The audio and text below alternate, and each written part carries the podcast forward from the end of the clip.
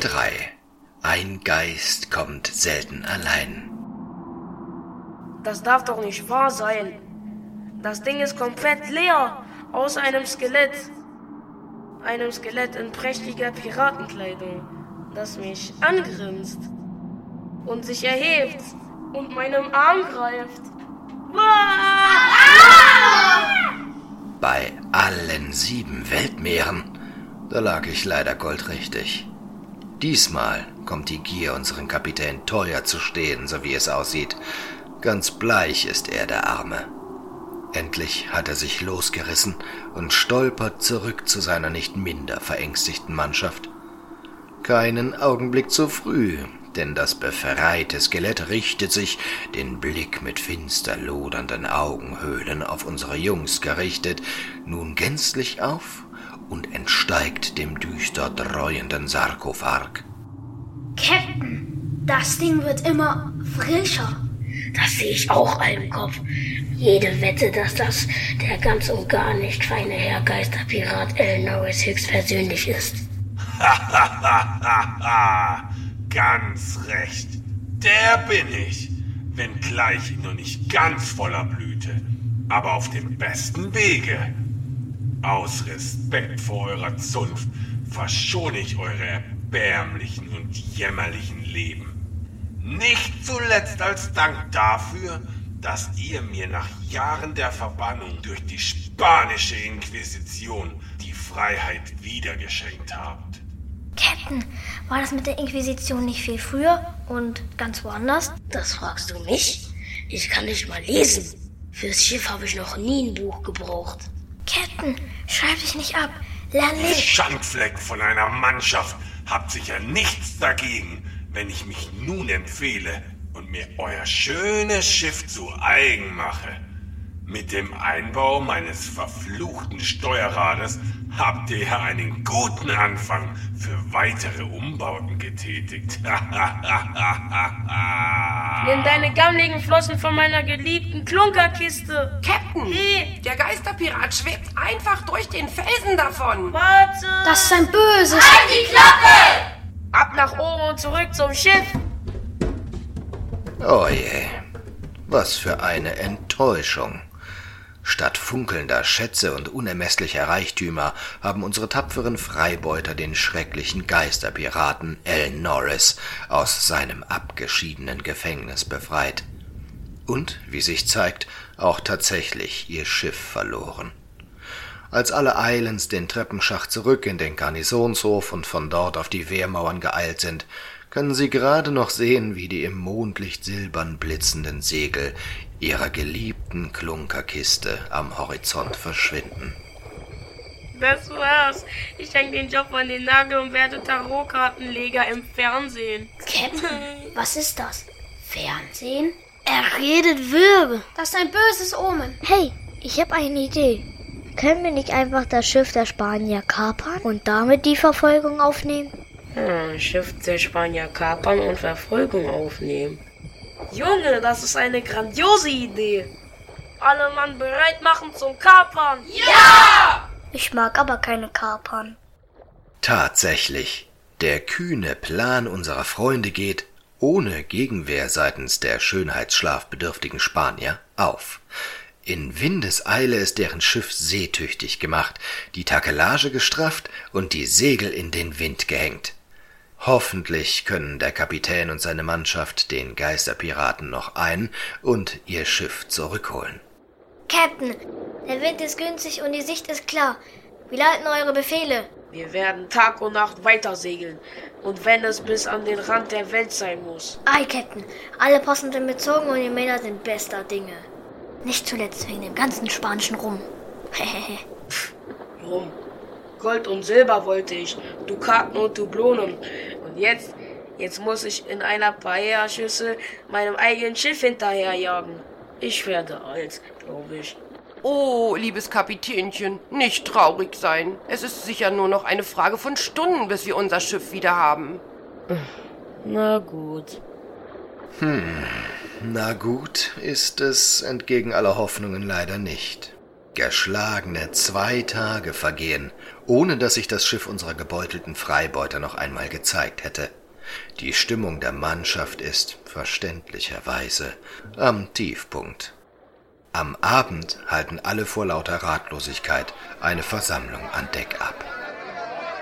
Deswegen sage ich, alles auf Anfang. Dann legen wir halt noch mal von vorne los und machen das hier zu unserem neuen Schiff. Meine geliebte Klunkerkiste. Meine Tochter. Bei allen Klabautern, wer bist du denn? Der Geisterpirat? Nein, dafür siehst du zu nett aus. Aber wie? Bei allen Seeschlangen vermochtest du es, mitten unter uns aus dem Nichts aufzutauchen. Du bist doch mindestens auch mal ein Geist, oder? Oh je. Wenn es um alles bei euch so gut bestellt ist wie um euren Scharfsinn, Herr Kapitän, so sollte ich die Wahl meiner potenziellen Kooperationspartner gegebenenfalls noch einmal überdenken. Oh, der feine Herr Geist pflegen wohl studiert zu haben. Keine Ahnung, was du da faselst, aber überleg dir deine nächsten Worte gut. Was willst du von uns? Tja, was will die unheimliche, geisterhafte Gestalt, die urplötzlich wie aus dem Nichts an Deck erschienen ist? Gerade eben noch heben unsere Jungs einen Schatz vom Grunde der See, und zwei Augenblicke später haben sie einen Geisterpiraten wieder zum Leben erweckt und müssen nun ihrem eigenen Schiff hinterherjagen.